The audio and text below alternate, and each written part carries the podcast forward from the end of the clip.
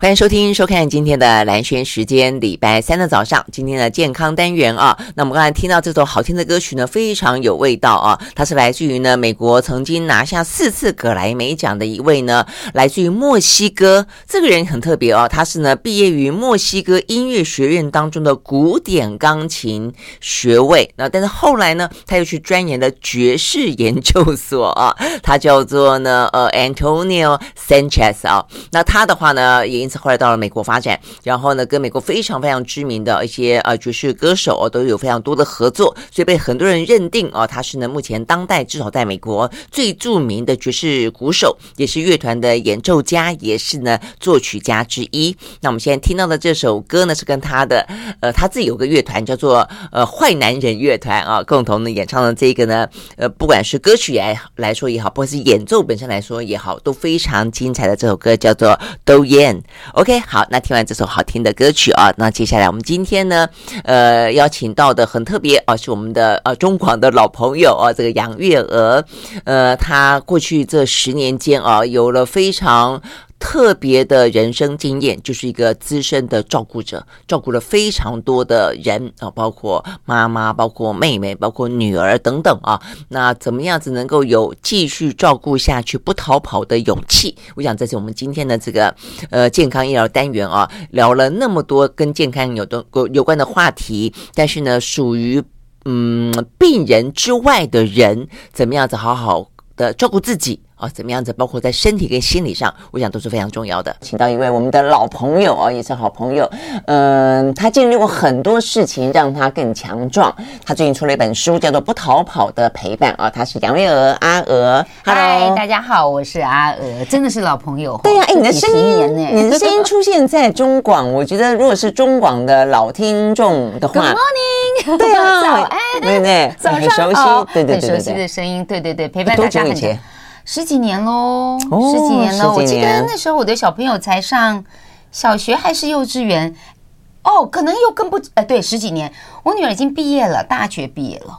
对呀、啊，已经出社会了，真的十几年。嗯、不过我还是在广播圈啦，除了在中广，又去了其他的有台。哎，对呀、啊，对呀、啊，反正电视啦、啊、广播啦，就这样子吧，就绕来绕去。以以现在的说法，就是我们很早就在斜杠，就在斜杠了，对对对，斜斜斜，什么都做。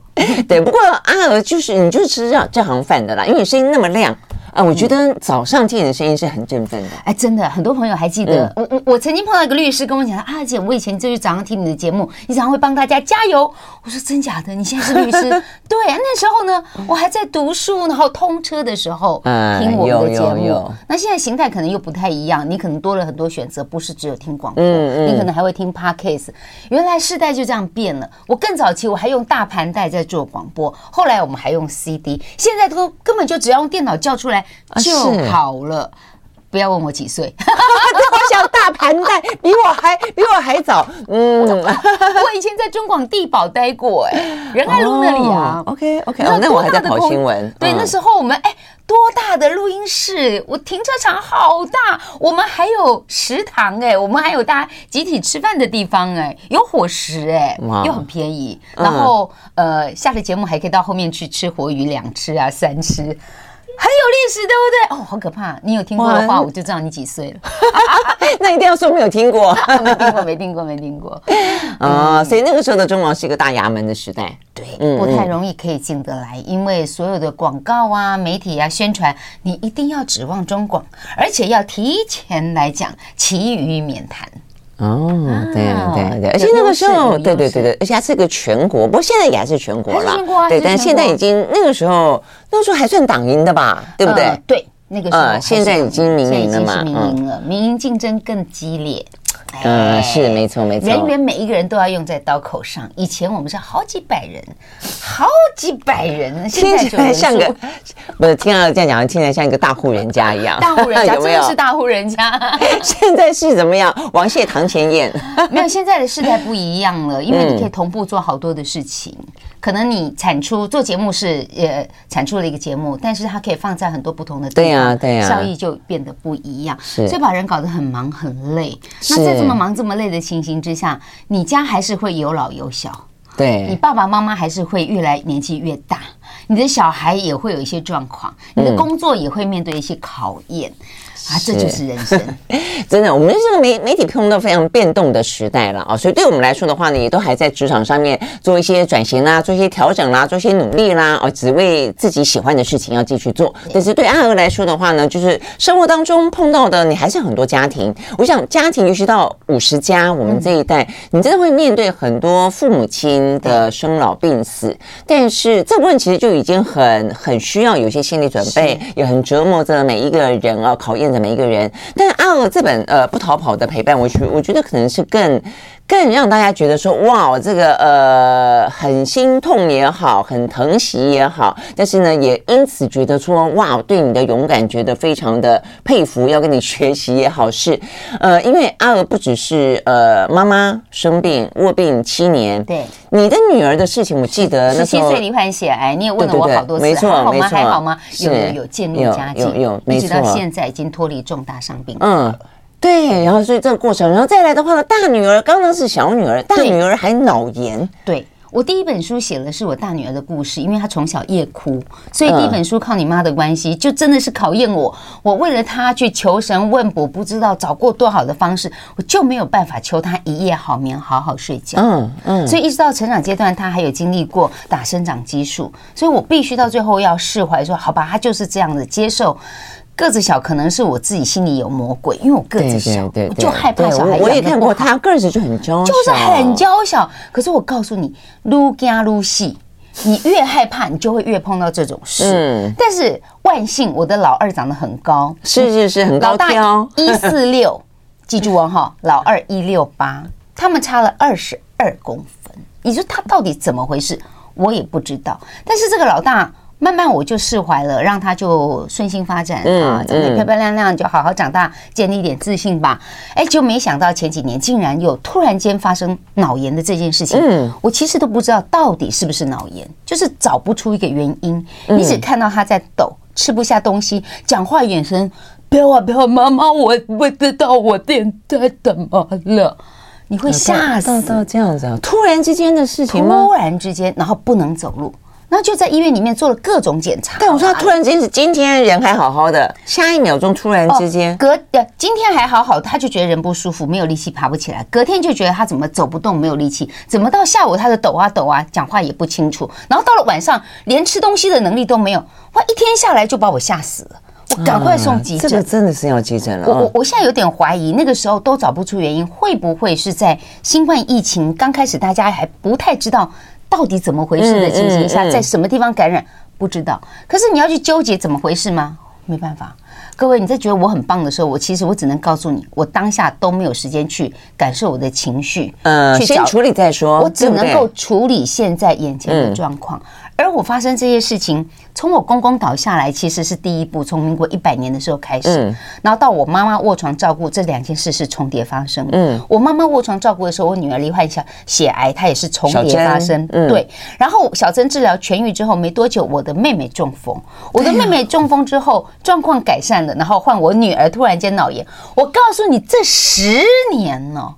我就叉叉叉叉叉叉叉，我都要唱一遍给你听，你都要头皮发麻。我，你正在说，我现在正在头皮发麻，我真要讲说，我都听得头皮发麻了。对，然后就会有人跟你讲说，去面对，你怎么会碰到这么多都是你最亲近的女眷？你有没有去看一下你们家祖坟呐？你有没有去再盖一下？你有没有想怎么都是女眷？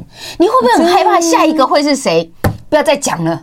我管他下，我管他下一个是谁，我都快吓死了。然后我告诉你，网络太发达，也会给你带来很多说法，其他的困扰。有人来跟你讲说，我告诉你，给你介绍一个师傅，在屏东，在哪里，在台南，然后在南投。你跟他讲不行，我现在在照顾我妈，不行，我现在在照顾我女儿。他还跟你干掉哎，嗯，妈的，你胆子很大，你不怕你下一个会是谁呀？我说有有这种是怎样？是怎样？然后我告诉你，我连跟他是粉丝吗？不认识的人，不认识的人，因为太，但也因为我的事情太鸡婆了。媒体陆续都有有都有曝光，我已经没有力气跟他吵架，你知道吗？我其实很想 always 干掉他，觉得说你为什么要对一个承担家里面这么多事情的妈妈、女儿，然后太太给这种诅咒，给这种暗示？你有没有良心？我觉得所有的人，我讲这是小部分，嗯嗯，大部分人真的是不断给我拍手，我哎加油，你要努力，可以过去的，你要好好照顾自己。多数的是这样，你就会有几颗老鼠屎跑来跟你讲这些，你要不要听？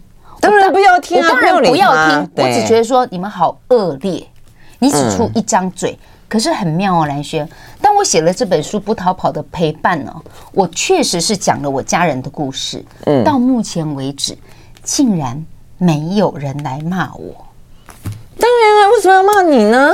哎，有的人会说，你就像消费你家人呢、啊，就会酸你啊。到目前没有，啊、我发现哦，虽然有一些，即便是键盘手喜欢骂人，这些人他都还有恻隐之心，在于你也有父母，嗯，你也有一天可能会变成照顾者。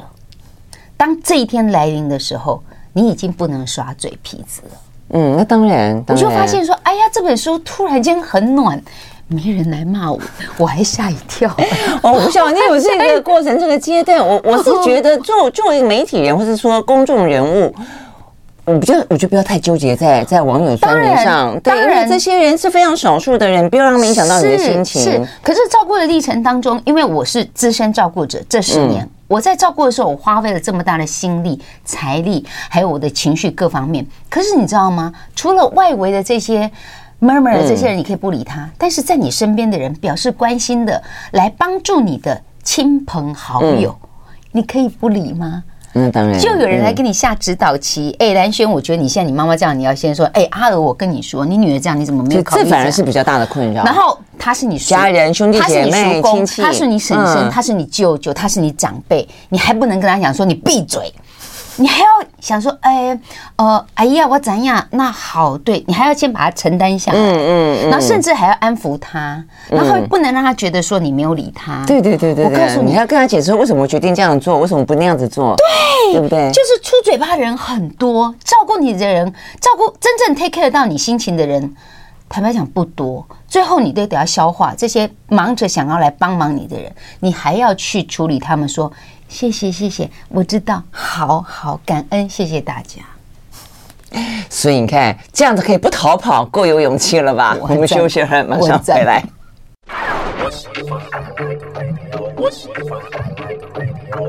好，回到兰萱时间，继续和现场邀请到的杨月娥阿娥哦，她曾经是呢中广的一个主持人呢。每次哦，我们两个有点像交接，对对，就是你的节目结束之后，我是早上六点到七点，对对对，那我们都是七点，对对到到九点，但我们只能嗨，然后就各自，没错没错，就各自各自有忙下一个下一个那个对工作，没错，OK。但是就知道阿娥这样子，其实真的是很辛苦。你刚刚讲到，你先为了你的大女儿的什么身高很烦，那时候我们就偶尔会稍微聊一下，但是后来你小女儿那个时候。呃，真的是很突然，对不对？我觉得那个好，就那是最，我觉得一个是妈妈都很亲。我刚才想说，这算最亲，可是你都很亲啊，又是妈妈，又是女儿，又是妹妹，而且还两个女儿轮流。对，就是你知道，我我在照顾妈妈跟女儿的时候，我其实心里面有一个那个天平啊，在那里量孰轻孰重。对，我后来发现一个答案的时候，我自己很想哭。我发现我看待女儿比较重。你知道吗？我觉得，因为女儿是女儿是未来，女儿的，而且她有未来更长。那妈妈是夕阳，还要往下走。对。可是你知道，因为我妹妹中风过，嗯，我妹妹中风那个时候，我妈妈已经卧床，完全不能动了。我让妈妈知道我女我妹妹中风的时候，我妈妈竟然从床上拼了命的从拉着那个栏杆要站起来，要去医院看我妹妹。我那时候忽然对这一题我释怀了。每一个妈妈最爱的都是自己生的女儿，我妈妈如此，我也是这样，所以我只能够让自己说，在这个天平当中，尽量让她达到一个平衡。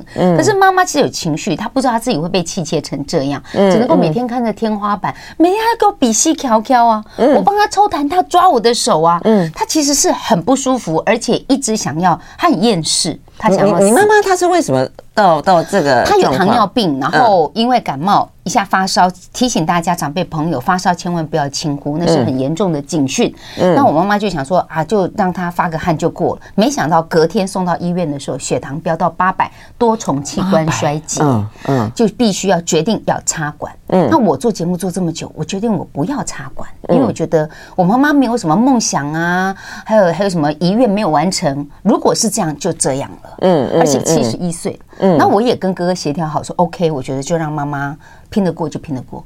没想到我刚离开，因为我那天刚好电视台要录影，嗯嗯，我就要去处理事情，很快就接到哥哥电话，嗯，跟我讲说他同意了，插了。我说刚刚不是说不要插，嗯，后来他就签了。我这跟我哥哥梁子结大了。我赶到医院的时候，看到他跪在急诊室那里哭。嗯，大哭说：“主耶稣啊，请你让我救妈妈，让妈妈活过来。我要折寿给妈妈，带妈妈去吃美食，陪妈妈去环岛旅行。”他讲了巴拉巴拉这些事情，我站在那里听，我忽然间觉得我更不想救妈妈了，因为他讲的这些事情我都已经实现了，我都陪了妈妈一一路都已经完成了。嗯，我更不想要救，可是妈妈救回来了，然后我就更气，我跟哥哥真的是结缘很深。他有他的遗憾。的遗憾，可能我没有办法同理你的遗憾，嗯，嗯，他也没有办法同理说为什么我要放手不救了。但是如果说他的遗憾，就因为我觉得每一个孩子跟父母亲之间关系，坦白说说到底都会有点不一样，对，对不对？你你可能爸妈也会有比较亲的孩子，呃，孩子可能也会跟爸妈之间有不同的感情。那如果说你跟你妈妈很圆满，但如果是他跟你妈妈有遗憾，那他照顾你妈妈。好像很合理哈，对对，我说如果是这样子，对啊，对啊，你讲的很好，你就讲到这重点了哈。那照顾这件事情，我们最后三个人，我们有三个手足嘛，坐下来要来讲说要把妈妈送到哪里去的时候，哎，不是三个人，我们后面各站了一个人，我们都成家了嘛，就是六个人。嗯，那其实后面那个人也在看着你，今天好好决定哦，你要给我包 case 回家嘛？嗯啊，鸦雀无声，没有人说话，是我老公拍了我肩膀说，我们带回家，再补了一句，因为我们家有电梯。他讲的是事实，场面话，因为三个人家里面确实是我家有电梯，那就带回家了。带回家以后，我哥还没有放过我，因为他决定了插管气切，他要告我，他要告我说为什么不让他救妈妈，他想要把那个气切管拿掉。可是我妈妈的条件，我哥哥想要帮他把气切管拿掉，他以为拿掉他就可以起来活蹦乱跳，可是不可能，他已经全瘫了。嗯。他就算可以自主呼吸，他也不可能爬起来走路。一般大家会反对，医生会说，呃，如果真的是你跟那个医生很熟，他会说不要气切，原因就在于一放进去就很难拿掉啊，很难拿掉。可是医生当时是告诉我哥说，你为什么不救？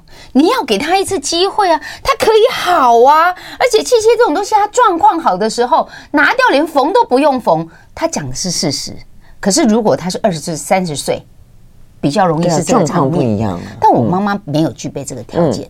我也想象了，当时医生在劝我哥哥要签同意的时候，我们都不在。嗯，他一个人面对医生、护理师，告诉他你要救啊，你应该要这样啊，所以他签了。嗯，我书里面也自己去回想了，如果当时是我在那里，嗯，会不会我也会签？嗯啊，当然不能重来。嗯，可是哥哥为什么要告我？他就是觉得要拿掉那个东西，但他不能够接受妈妈现在变成这样。我是已经就接受了，接受我就好好照顾到善终就好了。嗯，他就觉得那个东西他心头刺，他一定要把它拿掉。几次我们去拿过两次，他已经没有这个条件，拿掉脸就黑了嘛，又送进去急诊了嘛，都这样子，都已经这样了。结果生气的时候真的没有一句好话。我哥跟我吵架的时候，他就会说：“我要告你。”霸占妈妈，你连健保卡都不给我，不让我带妈妈去救妈妈，我就觉得你说错了，你不是这样。人的记忆有些时候是错误的，因为你这样想，这样子认为，你想到觉得它是一个真实的情景，其实根本没有这种事。我没有，我没有不让你带妈妈去看医生，也没有。把妈妈的健保卡藏住了，可是不晓得为什么，你可以想象出自己的画面。那他有没有试着呃把妈妈带回家照顾过妈妈？有，他去租了一个房子，花了很多钱哦，有电梯的，然后把我妈妈跟看护两个人放在那里。那不是给我找麻烦吗？因为那里没吃没喝没有用的，最后是要我买菜，然后送去那里补给。嗯，那他把他放在那边，本来的打算是什么？他会过去照顾他吗？他有，就是去看他。嗯，男生跟女生不一样啊。嗯，我们会去 take care 妈妈的情绪什么。我哥哥就觉得妈妈嗯很棒哦，妈妈哦，妈妈要好起来，妈妈哦，妈妈你现在很好。我就觉得说我在旁边看着觉得很滑稽，我也觉得很生气。可是其实我这本书，我慢慢的去梳理说，我看到哥哥用尽各种方法的想去爱妈妈的时候，其实我觉得我想放手让妈妈走是爱，他想尽办法要爱妈妈救妈妈是不是爱？嗯，所以我必须要去和解，这也是书里面我有很多的和解和哥哥的这个部分。最后我还得谢谢他，因为他让我不断不断，你知道，逆着个性做人，逆增上缘。我看里面讲到说，跟哥哥是逆增上缘，所以我要感谢我的猪队友。OK，所以事实上，我觉得家人家人哦有病啊，我们都不要讲说这个久病无孝子了哦。这个讲到就是那么多个。亲人这么亲的亲人，连续在十年之内就围绕在阿乐身边。对，我觉得对对家人、对兄弟姐妹的情感、对夫妻的情感，我觉得都是挑战啊。这个该怎么样去应应？那当然还有自己哦。我们休息，马上回来。I like 好，回到兰萱时间，继续和现场邀请到的阿娥啊来聊这一本的《不逃跑的陪伴》啊。呃，我觉得你一开始讲的，我觉得就已经很打动很多人，就是说，因为我觉得你很很很诚实，就是说我今天很多人都说我很孝顺，我并不是想象中的那么孝顺，因为我自己有情绪的时候，对，对就是自己给自己的呃肯定，也不过就是不逃跑而已，对，但是。要做到不逃跑就已经很难，很难。像像我觉得我们在面对我爸走的时候，其实那个时候就已经心里头就会很多情绪很难过了。嗯，你更何况是我说我弟说你有四个，然后而且你们这四个就是对，然后你们家里面的人又有不同意见，对，我就说这一块是让我比较头痛的，特别是我的兄长。其实我妹妹还蛮好的，我最感谢我妹妹的一件事情哦，就是虽然她后来中风了，嗯，但是她痊愈了。嗯，所以我感谢他的是，谢谢你没有让妈妈在卧病中还白发人送黑发人。我妹妹那个是很紧急的，嗯嗯，嗯，她如果那个晚上吃了止痛药就是睡觉，没有我没有打电话给她，我就这么无巧不巧晚上七点钟打电话给她，如果没有打电话给她，她可能睡到隔天，医生说那就是一具冰冷的尸体了，她已经中风了。哎，那怎么会这？你妹你你妹也是五十五十五十岁的时候，五十岁的时候，对她呃个子跟我差不多，但体型很胖。嗯啊，这个就是已经很显性的哦，心血管疾病了，但他不理会他。我妈妈有糖尿病，然后我们家族有高血压，这两件事情我很在意他，我一定维持我的体态不能够偏差太远，是我一定会注重我的饮食，我一定会好好的运动，因为我的基本条件不好。嗯，可是我妹妹有家庭病史就是了，我妹妹就厉害了，她竟然可以放任自己有高血压，然后从来不看医生，也不量血压。那一天温度骤降十相差十几度，嗯，这么明显的条件。不对，头痛欲裂都吐了，你竟然吃了止痛药就是睡觉。我刚好打电话给他，他还不去看医生。我说赶快去，万一有状况，赶快处理，不要拖到半夜。嗯嗯。结果一送去不得了，如果那天没送去，他真的就走了。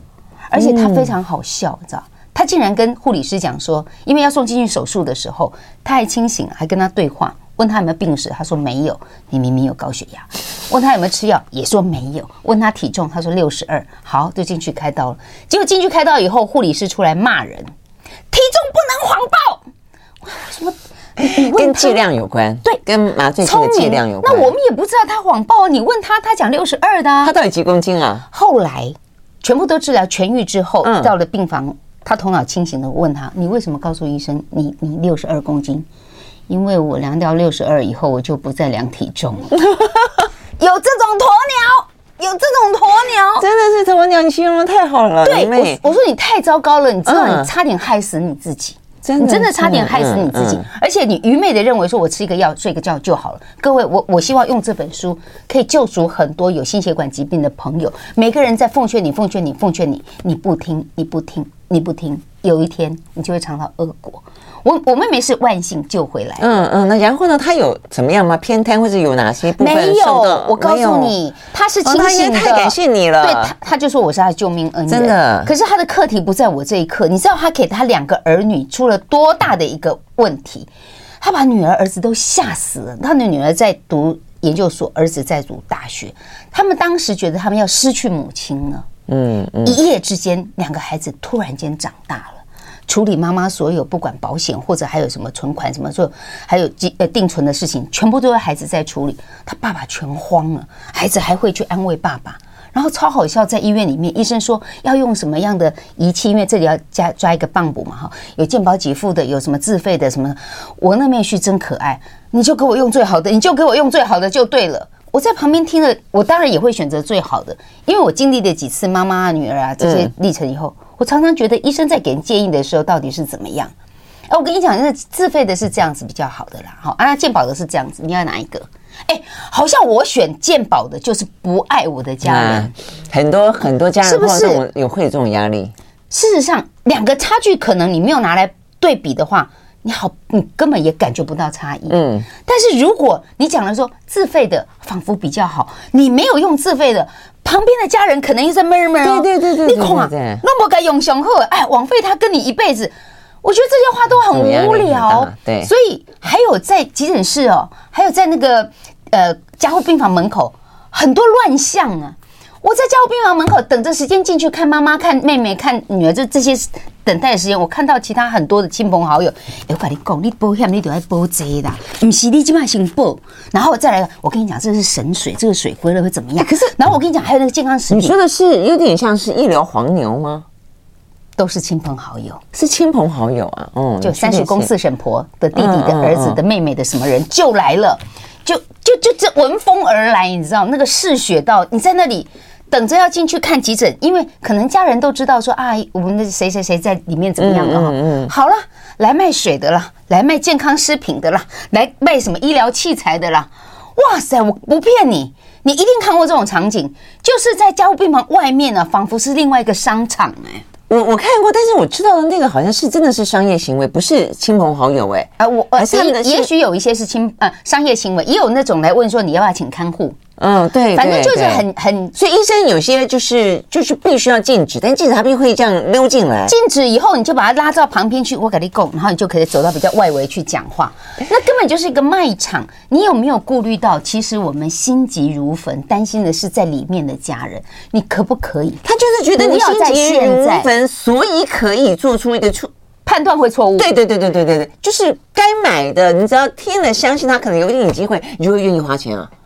我我我个人觉得那是很恶质，对，我觉得是，我觉得那是趁人之危，对，那是很恶质的。可是我在书里面就是写了很多我自己这样的故事，很多人给我很多回响，就是他们家也碰到更夸张的耶。哦，比如说我那天碰到一个太太跟我讲说，她照顾她婆婆二十几年，然后她的儿子女儿还不断的挑剔她，媳妇照顾婆婆二十几年，嗯，我我我像我我妈妈生病，我到现在都不会觉得说我会去。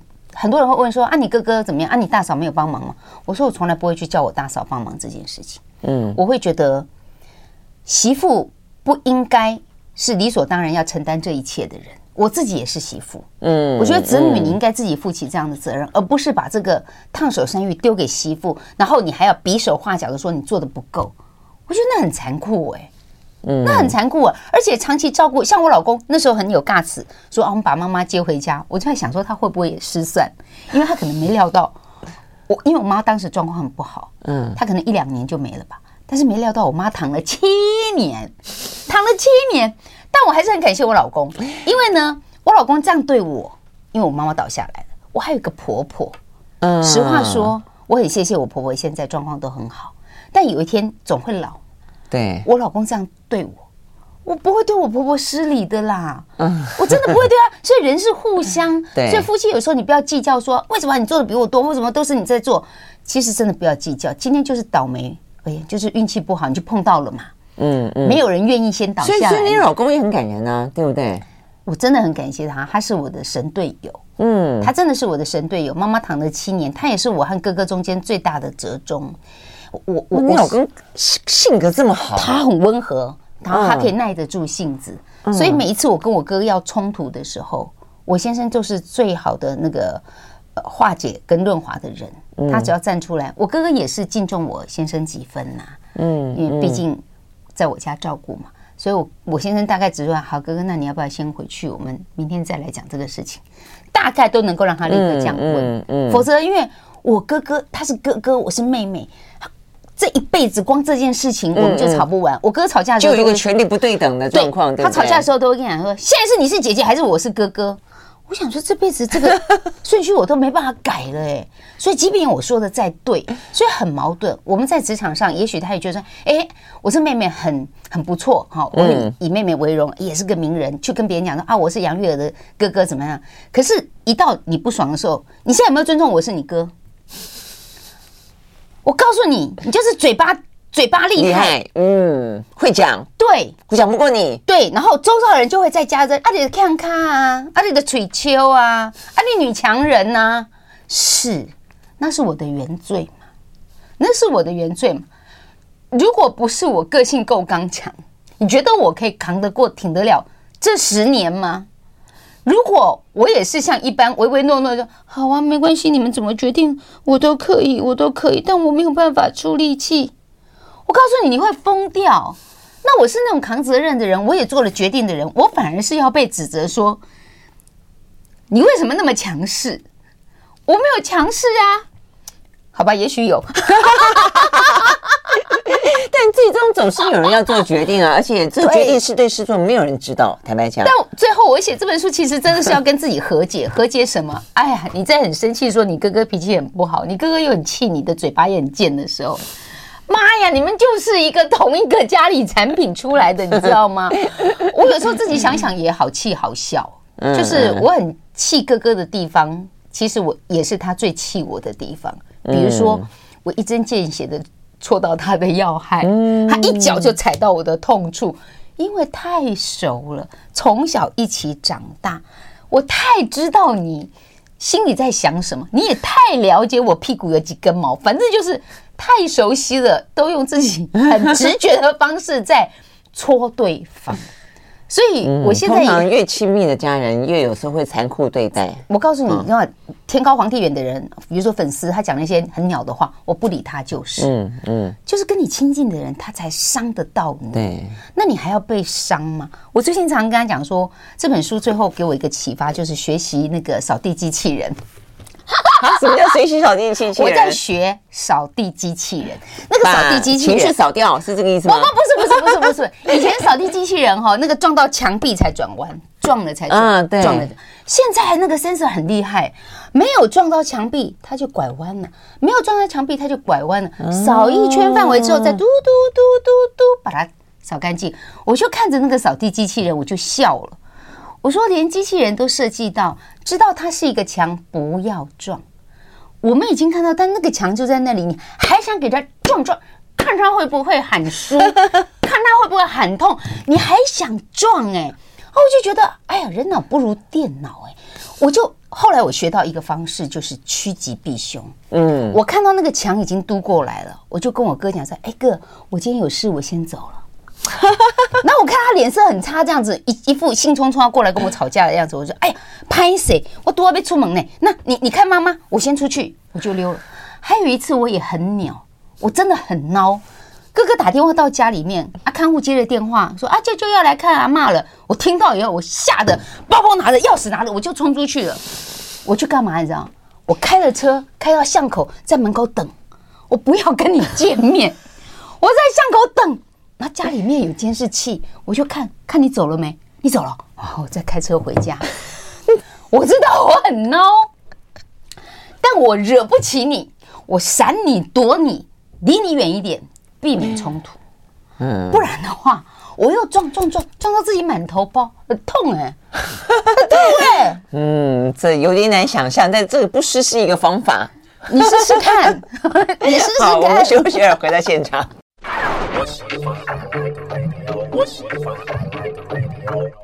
好，回到来宣时间，继续和现场邀请到的杨月娥阿娥来聊天啊，聊聊她过去这十年间啊，怎么样度过呢？呃。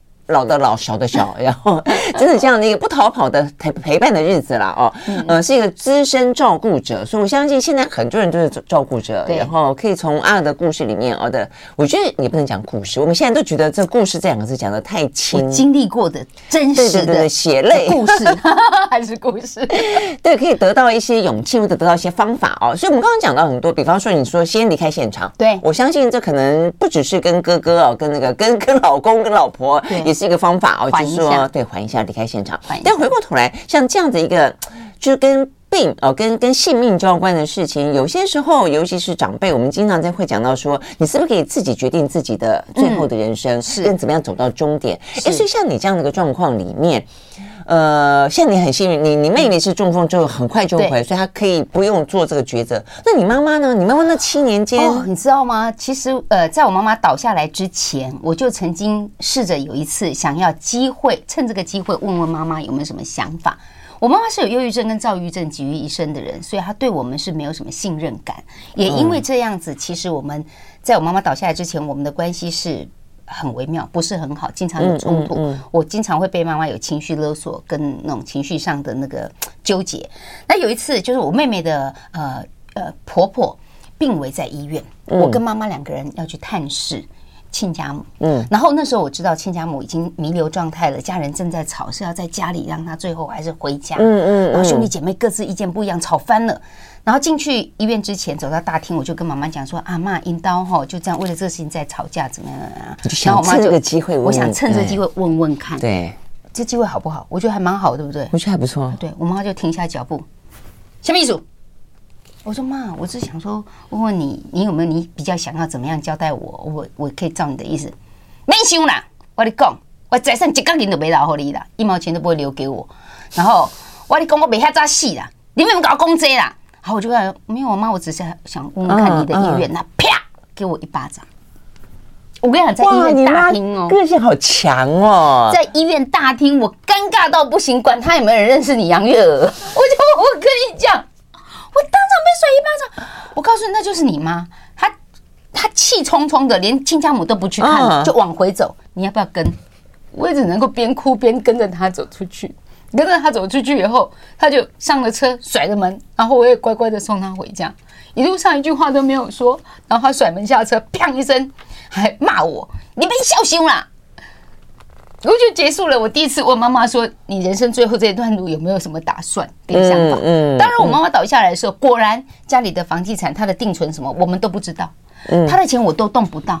刚开始我们三兄妹就分担所有看护的费用，妈妈的花费。可是明明妈妈有存款，是，是，我却动不到这笔钱。各位，其实你可以用监护人的方式到法院去申请。没错，上次我们跟李雪文聊这个事情就是这样子，就是说你自己攒了钱，那就你要用得到，没有人知道你有这笔钱，没有人知道你的密码，你这个存了半天一样没有用，拿不到。所以你们状况就是这样子。对，那有一个方法就是你拿着妈妈的病历，你到医院呃到法院去公证一下，你就成为那个监护人。那其实你就可以用这个证明去邮局啊、银行啊去申请动用到他的户头。哦，那我不是用这个方式。因为当时我不晓得这个方法，嗯，所以我妈妈后来生病以后，我们打算用到她的积蓄的时候，我们是推着妈妈的轮椅到邮局，然后因为邮局的经理是认识妈妈的嘛，嗯，那妈妈也会点头摇头，然后他们帮我们录影像，确认是我妈妈同意要用这笔钱，我们才开始用了妈妈她的积蓄。但是 OK，本人去，所以就不用密码就是了，他就帮我们都解开了。对，哦，因为有些我记得我们在讨论说，如果说你陷入昏迷。哦，我妈妈是清楚的，对吗？所以那现在妈妈还真真伤脑筋。对，所以如果说你是陷入昏迷之后呢，那你怎么用你的钱照顾你自己？对，所以你看看这个是不是你应该要事先先想好？是啊，但是因为我们的关系在以前没有那么好，因为他对我们没有信任，嗯，那以至于等我妈妈走了以后，你知道我们那房子要过户要继承，我们完全没有任何资料，你知道吗？嗯，然后你你要去办这些手术，你就必须要有这些文件才可以啊。所以我妈妈这样躺了。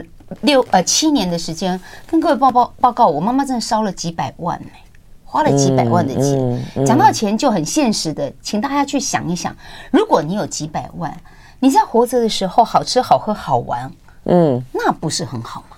是、啊。倒下来以后呢，就这样烧了七七年的时间，把你的我妈妈钱都舍不得给我们用，绑得紧，抓得紧紧的，最后全部都用在她的看护身上。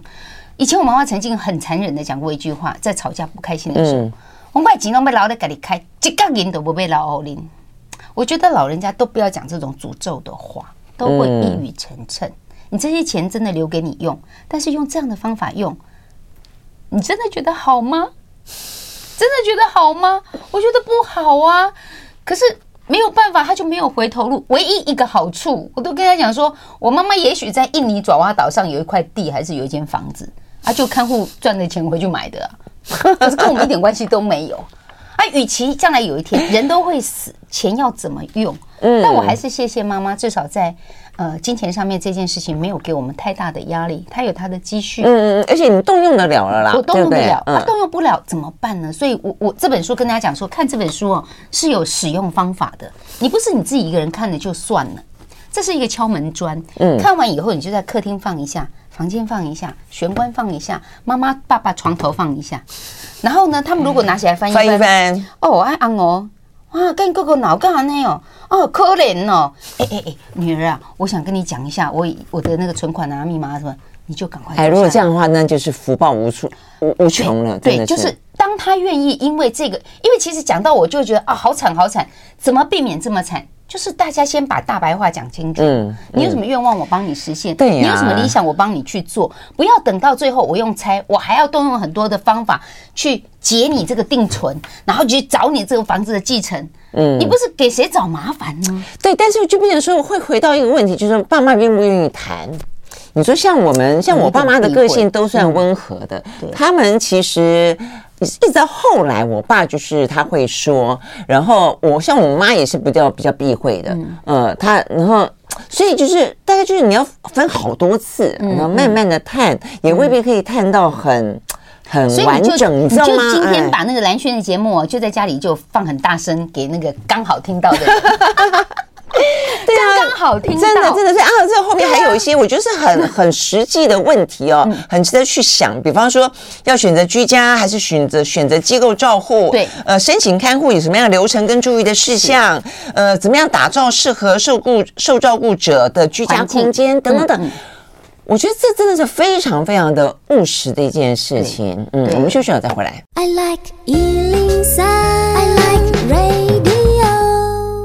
好，回到兰萱时间，继续和现场邀请到的阿娥来聊天啊。所以，我们刚刚讲到呢，这个不逃跑的陪伴啊，这个听起来已经不只是说呢，真的很值得大家看一看。呃，就是阿娥愿意分享她的这些这么辛苦的过程哦，我觉得也是希望给一个提醒，对不对？而且给一个，如果说你正在遭遇到这样子的一个呃处境的时候，你可能心里面会觉得说啊，至少像阿娥这样子，我也可以走得过来。那如果说你还没有的话呢，可能就会是一个先做好心理准备啊，什么事情你可能。得要有一些，不管是呃真正实质上的准备，或者心理上的准备。但另外，我们又听到一个呃用处，这本书可以让摆在家里面，让 爸妈、路人甲乙丙丁都看一下，翻得到想到的节目要播出来给他听一下。对啊，因为这个真的是一个，我觉得这是做子女，就算说你你你现在知道了这件事情，嗯、你要真的能够做到，我觉得还是很难去完成，因为爸妈会。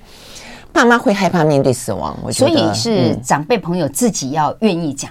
对啊，因为我们问了就觉得啊不礼貌啊不孝顺，其实都不是，我们只是想要把事情妥善处理。况且问的目的是为了要符合你的期待，是符合你的期待，这个是最重要的事情。但我这本书不逃跑的陪伴，事实上真正要讲的并不是只有照顾者你在陪伴的历程怎么样经历，而是说，呃，如果你的爸爸妈妈现在好手好脚，你要好感恩。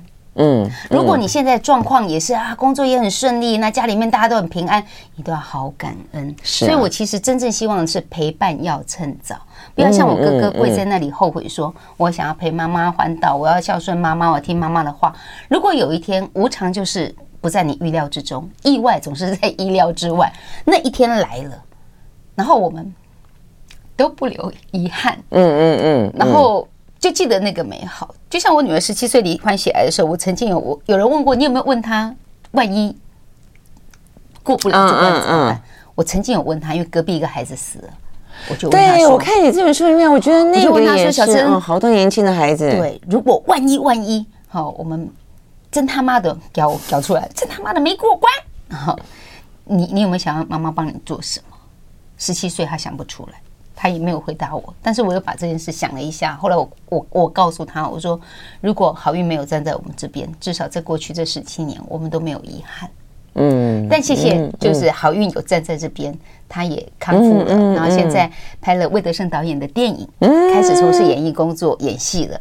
然后我就觉得说，哎呀，这个工作有一拖没一拖，怎么过日子呢？我老公说，你很贪心呢。当初我们不是只要他活着就好吗？现在你又希望没错，要常常想到那个点。哎，你老公真好，你很开心的。当初不是只要他活着就好吗？